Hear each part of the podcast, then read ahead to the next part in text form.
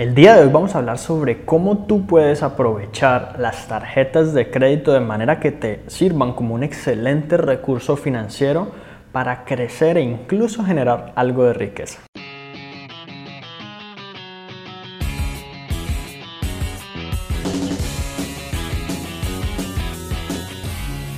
Hola, mi nombre es Juan Sebastián Celis Maggi y mi misión a través de este canal es ayudarte a que puedas desarrollar tu máximo potencial y convertirte en la mejor versión de ti mismo. Así que si eres nuevo por acá, considera suscribirte. Muchas personas cuando piensan en las tarjetas de crédito piensan en deudas, en pagar en cuotas, en pagar intereses, en costos bancarios. Y de todas maneras muchas personas, sobre todo en Latinoamérica, en donde incluso la tasa de utilización de tarjetas de crédito es mucho menor al resto del mundo, pues la verdad es que tratan de evitar este tipo de cosas o cuando piensan en obtener alguna especie de préstamo porque no tienen el dinero necesario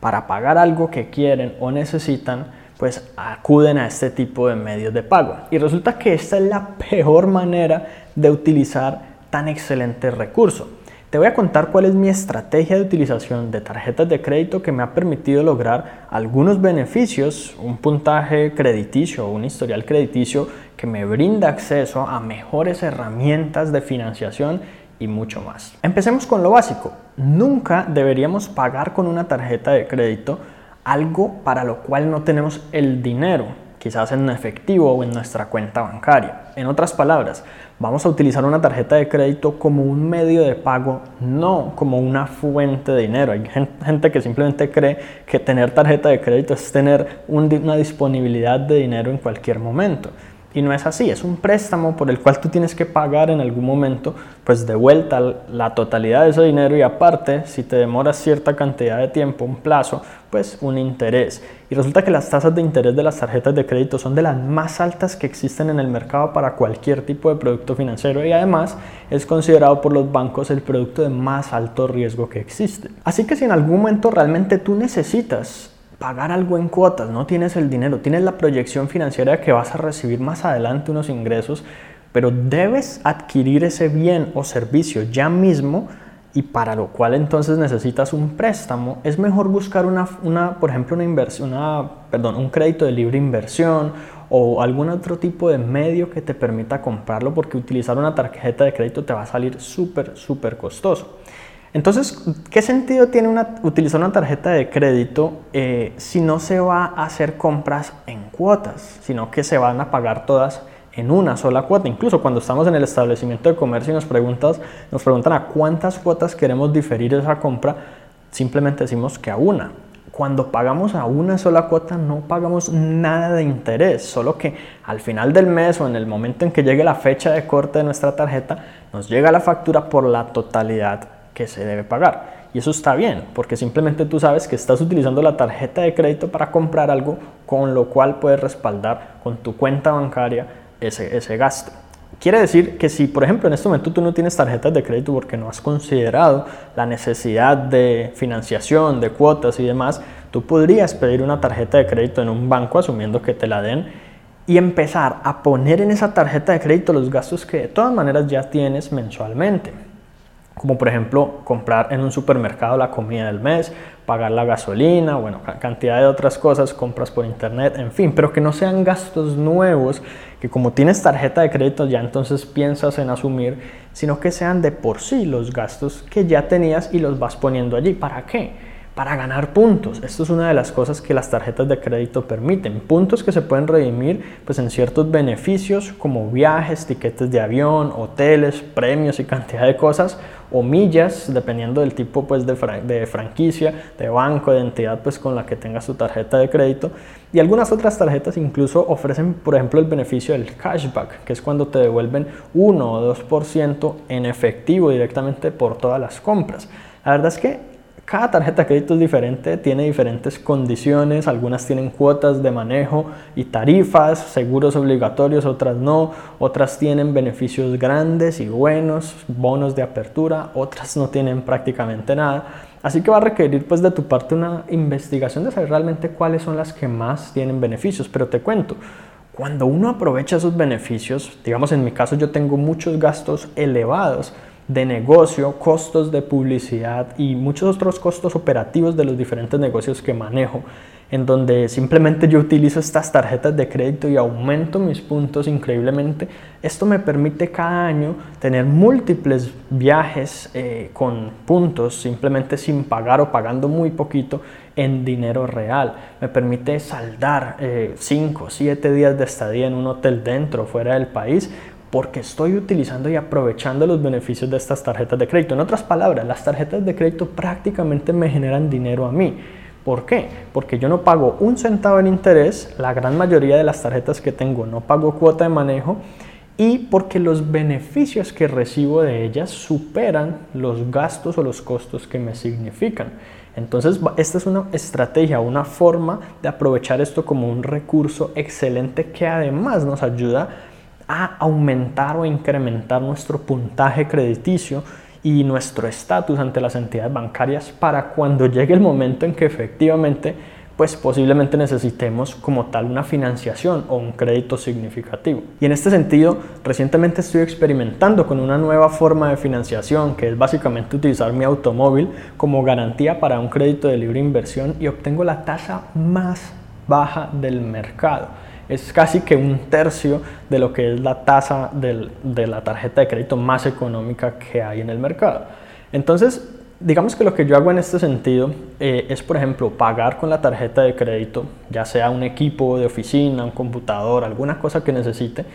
y luego con el crédito de garantía del automóvil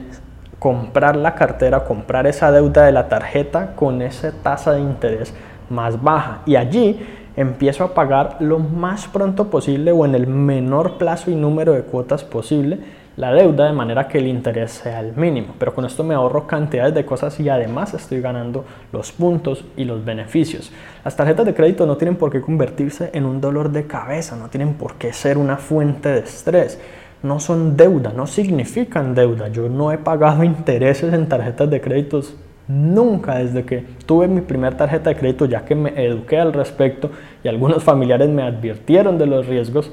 entonces nunca he hecho pues como ninguna compra en cuotas con tarjeta de crédito, sino que he manejado estrategias alternas para ello. Y digamos que otra ventaja que uno tiene también con las tarjetas es que si uno hace una compra estratégicamente el día adecuado, uno puede tener más de un mes de tiempo para pagar sin intereses. Y por ejemplo, la fecha de corte de una tarjeta de crédito es del 15 de cada mes. Tú haces una compra el primero, tienes hasta el 15 del mes siguiente, en otras palabras, 45 días para pagar con cero interés. Y tú sabes con certeza que te va a llegar un dinero, tú puedes utilizar la tarjeta para tener ya mismo el bien o servicio. Ahora, obviamente todo esto es asumiendo que tú en este momento no estés endeudado con tarjetas de crédito, en cuyo caso pues obviamente la idea es simplemente ir pagando y bueno, utilizar diferentes estrategias para salir de las deudas como, como primer paso, ya que cualquier cantidad que pague uno en interés obviamente elimina todos los demás beneficios. Segundo, se asume pues que tú tienes al menos cierta experiencia crediticia como para pedir una tarjeta de crédito si no la tienes, que tienes de pronto la, la capacidad de evaluar diferentes tipos de tarjetas que existen y escoger el adecuado para ti y también que tienes cierto volumen de gastos que puedes colocar en la tarjeta pero que no son nuevos y que no vas a empezar a adquirir solo porque ahora dispones de una fuente adicional de pago. Eso es simplemente un medio para utilizar el dinero que ya en este momento tienes y beneficiarte de los bonos que ofrecen, de los puntos que puedes reclamar para viajar y demás. Y, bueno, simplemente sobra decir que si por ejemplo una tarjeta de crédito te da puntos para reclamar por ejemplo en hoteles o en vuelos, pero no es suficiente para cubrir un viaje que tú tengas, y por tener esos puntos de hotel entonces ahora vas a pagar un vuelo o vas a pagar un, vas a completar para una estadía que no tenías planeada, pues de todas maneras no sería buena idea. Y tienes que tener en cuenta que también los bancos obviamente te van a incentivar a que utilices esos puntos lo más pronto posible haciéndolos caducar y bueno, cada banco tiene sus estrategias y sus cosas. La clave es evaluar